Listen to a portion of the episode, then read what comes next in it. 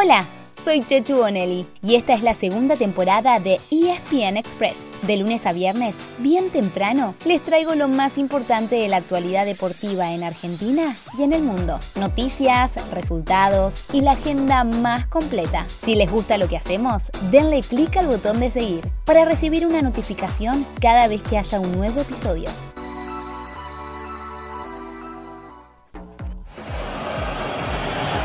Ahí va, Varela.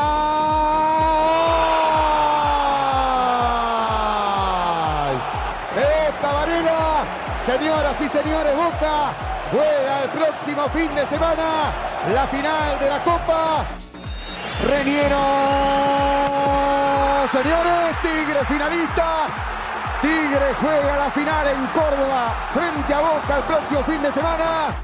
Fue un fin de semana a puro penal, porque muchos partidos relevantes se definieron desde los 12 pasos, como por ejemplo las dos semifinales de la Copa de la Liga Profesional. El sábado, después de empatar sin goles, Boca se quedó con el primer lugar en la final, superando 6 a 5 a Racing, que así se despidió pese a no haber perdido ni un solo partido en todo el torneo. Y el domingo, el que pasó ganando 3 a 1 en los penales fue Tigre, tras igualar 1 a 1 con Argentinos Juniors. Ahora el Geneise y el Matador jugarán el partido de decisivo del fin de semana que viene en Córdoba, en día y horario a confirmar. Antes y después de la final, Boca tiene partidos por la Copa Libertadores, pero con suficiente descanso, ya que juega este martes y después recién lo hará el otro jueves.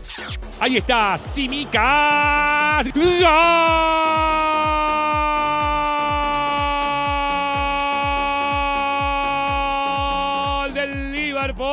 El griego, el Simicas para el equipo de Jürgen Klopp. Otro título en la temporada para el Liverpool. En la FA Cup también hubo empate 0 a 0 y un 6 a 5 en los penales. En este caso favoreció al Liverpool sobre el Chelsea, tal como había sucedido en la Copa de la Liga, pero aquella vez había sido por 11 a 10. Así los Reds siguen en carrera por conseguir todos los títulos de la temporada, ya que como seguramente recuerden, el 28 de mayo en París buscarán quedarse con la UEFA Champions League ante el Real Madrid. Y además todavía tienen chances de quedarse con la Premier League, aunque ahí no dependen de sí mismos. Como el Manchester City ayer empató con el West Ham, el Liverpool quedó a cuatro puntos, pero con un partido pendiente para este martes, de visitante frente al Southampton. Ganando, los de Klopp quedarán a un punto de los ciudadanos, con lo cual necesitarían que los de Guardiola dejen puntos en el camino el fin de semana que viene, cuando se juegue la última fecha. La situación es muy similar en Italia, ya que sumaron día 3 puntero y escolta, Milan e Inter respectivamente. En el caso del Nero Azurro, otra vez fue figura Lautaro Martínez, autor de un doblete. Pero todo está a favor del rosonero para el próximo fin de semana. Le lleva dos puntos a su vecino y tiene ventaja en los duelos directos. Entonces con solamente sumar un punto será campeón. E incluso si pierde también se quedará con el Scudetto si el Inter no suma de a tres.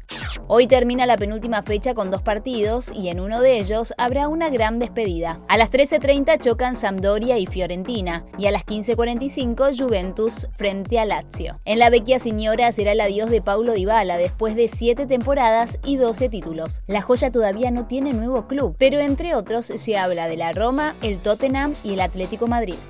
Lamentablemente nos enganchó en un momento donde no me confié, pero entró justo. Entró justo la mano, me pescó y bueno, se dio como se dio. Si no sufrieron en los penales, seguramente lo hicieron el sábado a la noche con Brian Castaño. El Boxy quería convertirse en el campeón unificado de la categoría Super Welter y había empezado muy bien su segunda pelea frente a Germel Charlo, pero terminó perdiendo por nocaut técnico en el décimo round. Como admitió el mismo Castaño, el gemelo le metió una mano tremenda en el momento justo. Otro que resurgió en el momento justo fue el número uno del mundo. En el tenis masculino hablamos de Novak Djokovic. No le se quedó con el Master 1000 de Roma y volvió a mostrar destellos de su mejor versión a una semana de que comience Roland Garros. El segundo Gran Slam del año arranca el domingo en París y en estos días habrá que estar atentos a ver qué pasa con Rafael Nadal. El rey del polvo de ladrillo viene arrastrando lesiones y todavía no está confirmada su presencia. En el hockey sobre césped hubo saldo positivo para Leonas y Leones en la Pro League en sus enfrentamientos con España y ambos seleccionados se siguen firmes en posición de clasificación a la fase final. Los hombres ganaron un partido y empataron el otro, en el que luego se quedaron con el bonus por penales para firmarse en el segundo lugar. Y las mujeres se quedaron con los dos encuentros para seguir al frente de la tabla con puntaje ideal, sumando ya 8, sí, 8 victorias consecutivas. Las chicas igual no van a tener mucho descanso, enfrentan a China el martes y miércoles, mientras que el fin de semana tanto leonas como leones jugarán con Alemania.